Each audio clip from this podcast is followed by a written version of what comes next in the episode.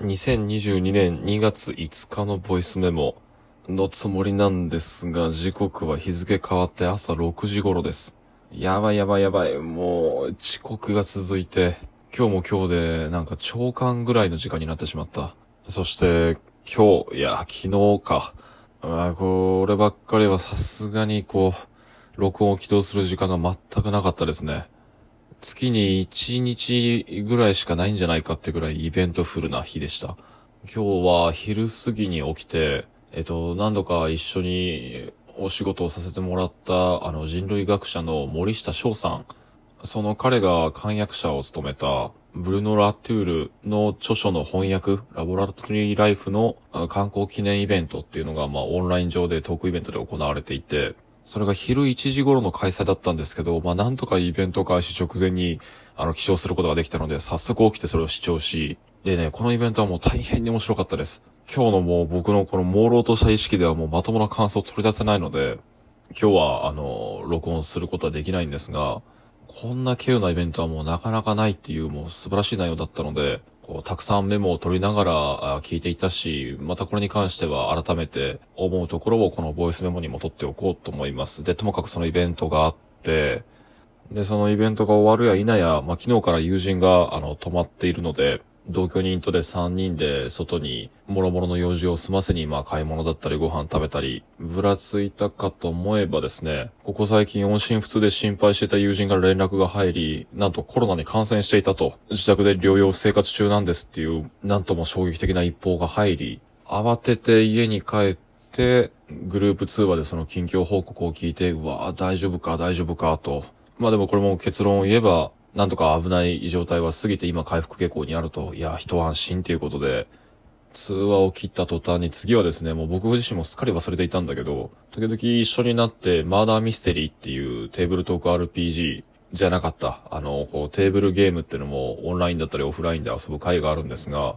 そのタコを一緒に囲んでいる友人とどうやら僕は今日また一緒にゲームをする約束をしてたらしく、えープレイ時間約4時間5時間ぐらいを見積もるマーダーミステリーの作品、まあ、エイダっていうネット上で無料でアクセスして遊べるゲームがあるんですけど、それをね、あの、ノンストップで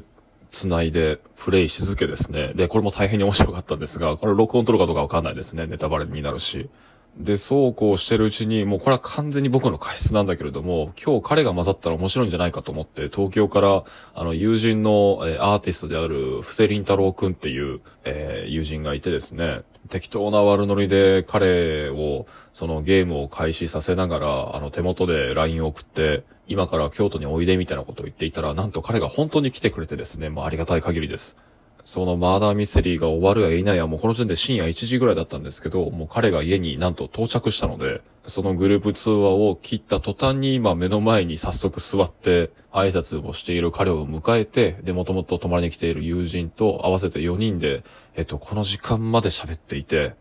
つまり僕も含めてみんな徹夜してたわけですけど、で、僕以外の3人が寝静まったところを見計らってようやくこの録音を開始しています。未練たらしい言い方になるけど、今日はね、マジで1秒たりとて録音を起動する隙がなかった。そして、課題ですね。僕、これからこういう日、まあ、ることはあるだろうから、この先も。そういう時に録音をね、どうやって撮ろうか。僕はやっぱり、これまで、一人になって静かな環境で、しっかり12分間、自分の独り言を撮れる環境ってのを確保して、外であれ、家の中であれ、この録音を取るっていうことをずっと続けてきたわけだけれども、あ、そしてそれはもちろんね、僕にとって一番望ましい、えっ、と、だ、だってボイスメモだからね。まあ、できればそういう録音であることが望ましいけれども、しかし、まあ、と、ごく稀にあるこういうイベントフルで1秒たりとも時間が確保できなかったみたいな日においては、その日にしか撮れない音環境のもとで、そうですね。だから、喧騒の中で録音を撮るっていうことをもうちょっと遊んでみてもいいのかもしれないなと今日は思いました。まあまあ、今後の課題ですね。それに、これがメモであるっていう用途に立ち返って考えてみてでもですね、例えばメモを覗き見るときに自分がそこに書き込んでる内容と合わせてその時に自分がどんな筆跡を作っていたかとかどんな紙にそれを書き付けていたかだとかを含めて感情的、物質的な付着物と一緒に、メモっていうのはこう、外部的な記憶装置として機能してると思うんで、すでにこれまでの録音の中にも、あの、やむを得ず外で歩きながら撮ってるものがあるようにですね、静かな環境で、で、決まった口調で言葉の中にのみ集中して語っているメモ、それ自体が後で僕がそれを聞き返した時に、想起できるような内容をちょっとあらかじめ削ぎ落としてしまってる側面あるの、もあるのかもしれないなと、なんか振り返って思いました。はい。あの、この言葉全体がこう、今日の投稿が遅れたことの免罪符になってる可能性も大いにありますけど、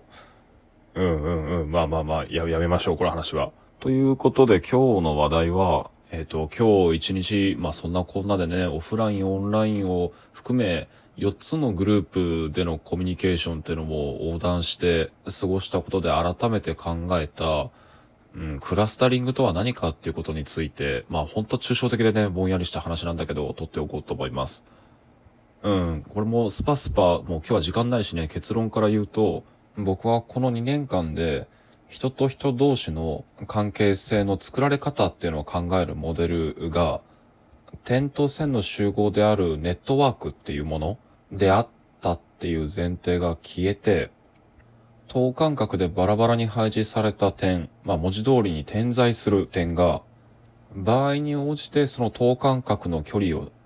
まさに等しく縮め、えー、密に集まり、あるいは等間隔にそれを伸ばし合うことで、等しく互いに素になったり、つまり密度の重み付けっていうモデルにその理解が変わったんじゃないかなと、ぼんやり考えてるんですよ。えっと、さらにさらに縮めて言うと、ネットワークっていう比喩は、人間関係のその自由と可能性とその主体っていうのを、点と線の集合のモデルで考えていたんだけれど、この2年間で起こった、まあ、リアルな空間のコミュニケーションの状況の変化、まあ、パンデミックをはじめとして、そして、ひいては、まあまあ、オンラインでも整備された情報環境の変化によって、そのネットワークの理解っていうモデルから、まあ、つまり点と線の集合から線がごっそり消えて、関係の密度は、その点の部分的な密度にあり、その離合集散、密度の重み付けの離合集散みたいなものが、関係の実態として想像されるような状況になってきてるんじゃないかなと思うんです。いや、これもまだまだ抽象的だな。そうだな。もっともっともっと縮めて言うと、人間関係のモデルの理解っていうのが、線を引いて点と点の間をそう、つなげることから、等間隔に散らばる点のその部分部分の密度に重み付けっていうのを局所的に加えること、つまり偏らせるっていうことに理解がシフトしているように感じるっていう、まあなんかそういう直感的な察知があります。で、さらにさらにさらに飛ばしていくと、まあ、四弁的実在論と言われる現代哲学の、まあ、ちょっとしたブームを、呼んだ論題があるんですけど、それの中心的な論者の一人であるメイヤスの書いた有限性の後で、という本では、アクセスという単語が、まあ、ある種マジックワードとして機能していたことも思い起こされますね。いわば、ポストアクセスのアクターネットワークセオリーみたいなものは何なんだろうってことを考えているのかもしれない。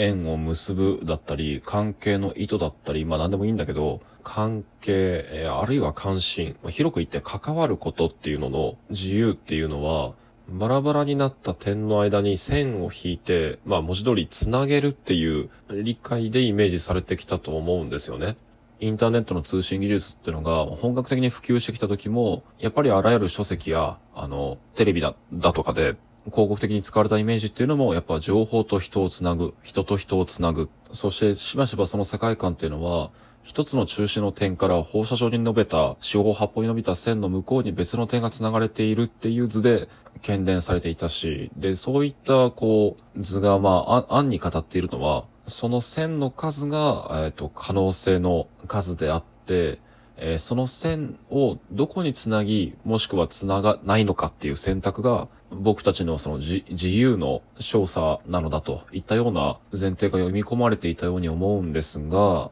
まあ言わずもがなこの2年間の間に、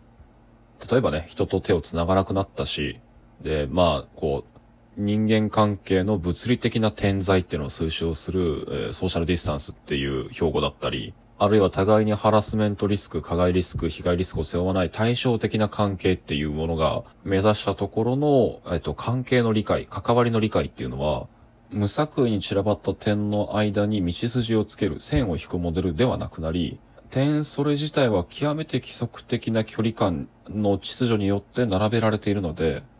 逆に言えば線を引くまでもなく、その状態では関係の内も外もなくなってしまっている。そのような理解においては、自然状態としては等間隔に戻ってしまうそれら点同士の局所的な、まあ、接触の頻度だったり、一時的に現れる点同士の集合の密度の重み付けだったり、そういった頻度だったり密度だったりの、まあ、広く言って分布っていうものが、次の私たちの理解におけるものとの、まあ、人との、あるいは世界との関わりの、こう、モデルになるんじゃないかなと思います。その時に例えば人が物を知ること、人と会話をすること、そしてコミュニケーションという現象に期待されていたものってのはどう変わるのだろうかと